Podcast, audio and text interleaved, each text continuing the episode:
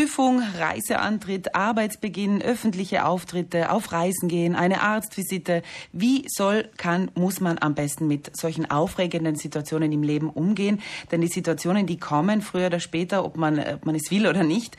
Es gibt aber Strategien, um runterzukommen, um sich zu beruhigen. Das sagt auch mein heutiger Gast hier.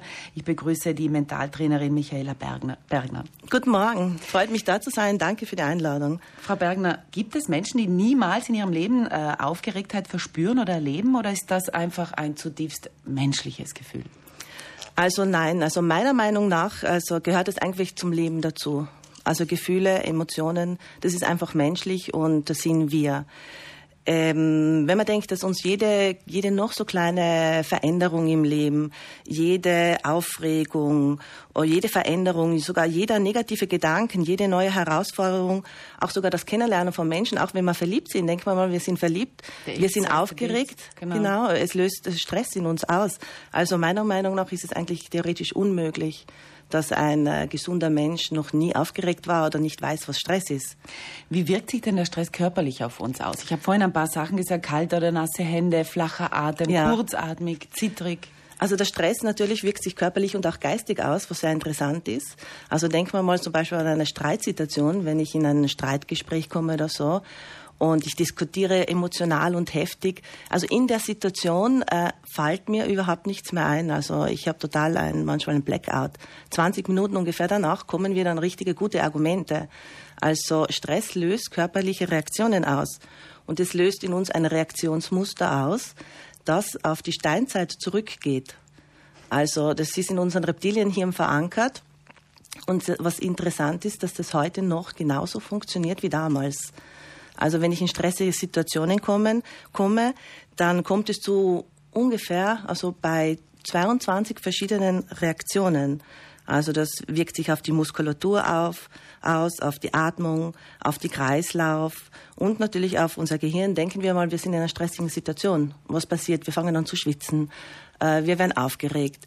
Der Herzschlag wird schneller, der Puls wird schneller. Also gewisse Körperfunktionen werden hoch und gewisse niedergeschaltet. Sie haben gesagt, das Ganze geht weit zurück in die Steinzeit. Nun kommen stressige Situationen, ob man sie will oder nicht, die kommen im Leben äh, mhm. auf einen zu.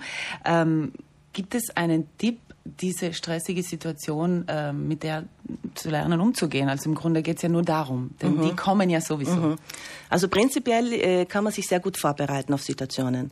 Wenn man in eine Situation dann gelangt, die man nicht vorbereiten kann, dann ist es für mich wichtig, das Atmen. Atmen hat man immer bereit. Atemtechniken ist also tief durchatmen. Tief durchatmen, dreimal tief durchatmen. Probieren wir das selber einfach einmal aus. Wenn ich dreimal tief durchatme, dann geht es schon besser. Also dann kann ich klarer denken. Dann fahre ich einfach ein bisschen runter und werde ruhiger. Man macht ja, in welche Fallen tappt man denn, wenn man ähm, aufgeregt ist? Was sind denn die größten Fehler, die man da macht? Also das kann man gar nicht so generalisieren. Also es ist sicherlich situationsbedingt. Also es kommt darauf an, ob ich mich jetzt auf eine Prüfung vorbereitet, weil wir gerade in dem Thema sind, Matura-Prüfungen und Prüfungen. Dann, wenn ich sehr aufgeregt bin und ich weiß, es ist sehr wichtig, dass ich diese Prüfung schaffe, dann passiert es natürlich, dass ich in so negativen Gedankenspiralen komme.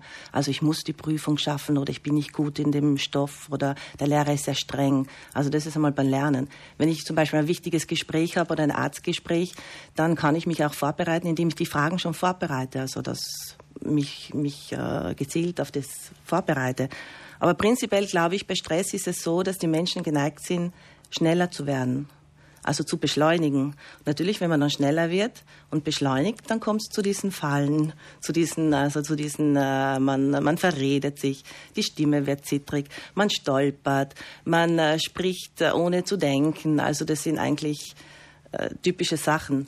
Sie haben vorhin den Atem angesprochen. Das eine ist auch das sich fokussieren auf das, was wichtig ist wahrscheinlich mhm. in dem Moment. Jetzt kurz vor der, was weiß ich, Matura-Prüfung, mhm. einfach nicht zu hören, wie die Mitschüler alle gleich oder noch mehr aufgeregt mhm. sind, sondern sich auf das genau. Thema oder, oder auf das Genau.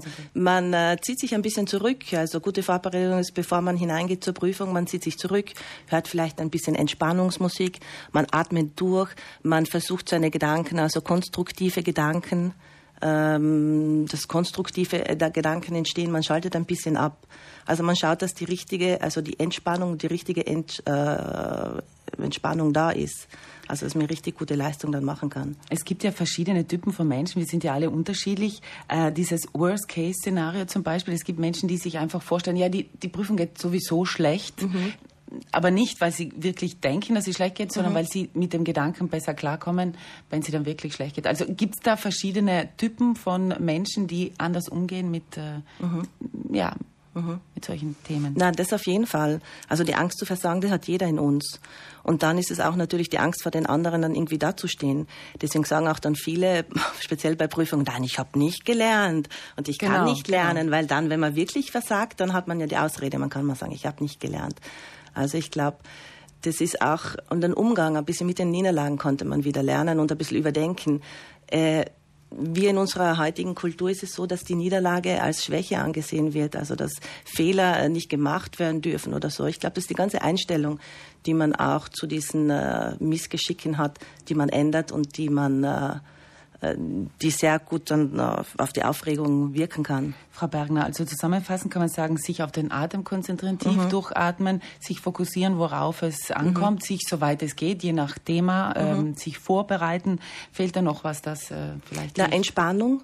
Natürlich, wenn man einen ganzen Zeitraum immer unter Stress ist, dann muss der Körper entspannen. Also nicht bis zum Schluss lernen oder also Entspannungsübungen, Atemtechniken. Also auch seine Stärken auch einmal, sich seiner Stärken bewusst ist. Je mehr man über dem Bescheid weiß, desto besser kann man mit dem umgehen und auch seine Schwächen kennen. Also Visualisierungsübungen machen, sich schon vorstellen, wie es ablaufen wird.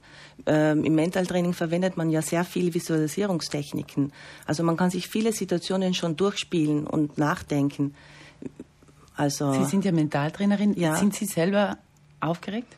Natürlich bin ich aufgeregt. Das gehört dazu zum Leben. Ich glaube, das ist und was sind Ihre Techniken? Wie, wie beruhigen Sie sich jetzt? Wir haben vorhin gesagt, mhm. Äh, dieses Radiointerview ist auch nicht was Alltägliches für genau. Sie. Wie haben Sie sich mhm. da jetzt vorbereitet? Na, ich habe mich vorbereitet natürlich mit den Atem. Thematisch? Ich also. habe Atem. Ich habe mich auch vorbereitet ein wenig auf, was auf mich zukommen wird. Ich habe auch visualisiert. Ich habe mir vorgestellt, ich mache jetzt ein schönes Gespräch mit einer Bekannten. Also und äh, ich habe mir alles den Raum ungefähr vorgestellt. Also sehr viel Visualisierungsarbeiten. Und ich habe kurz davor Entspannungsübungen Übung gemacht. Und was mir auch sehr gut gefällt, ich habe so Ankerpunkte, gute Gefühle, Ankerpunkte. Die kann man auch bei Prüfungen dann sehr gut herrufen. Und ja, das sind so meine Techniken. Gut, dann äh, Michaela Bergner, Sie sind Mentaltrainerin, mhm. waren heute zu Besuch bei uns hier im Frühstücksradio. Es geht darum, heute beginnen eben die Maturaprüfungen und äh, im mhm. Leben äh, stehen wir vor ständigen Prüfungen jeglicher Art ähm, und deshalb das Gespräch heute. Vielen Dank für diese Informationen. Mhm. Dankeschön.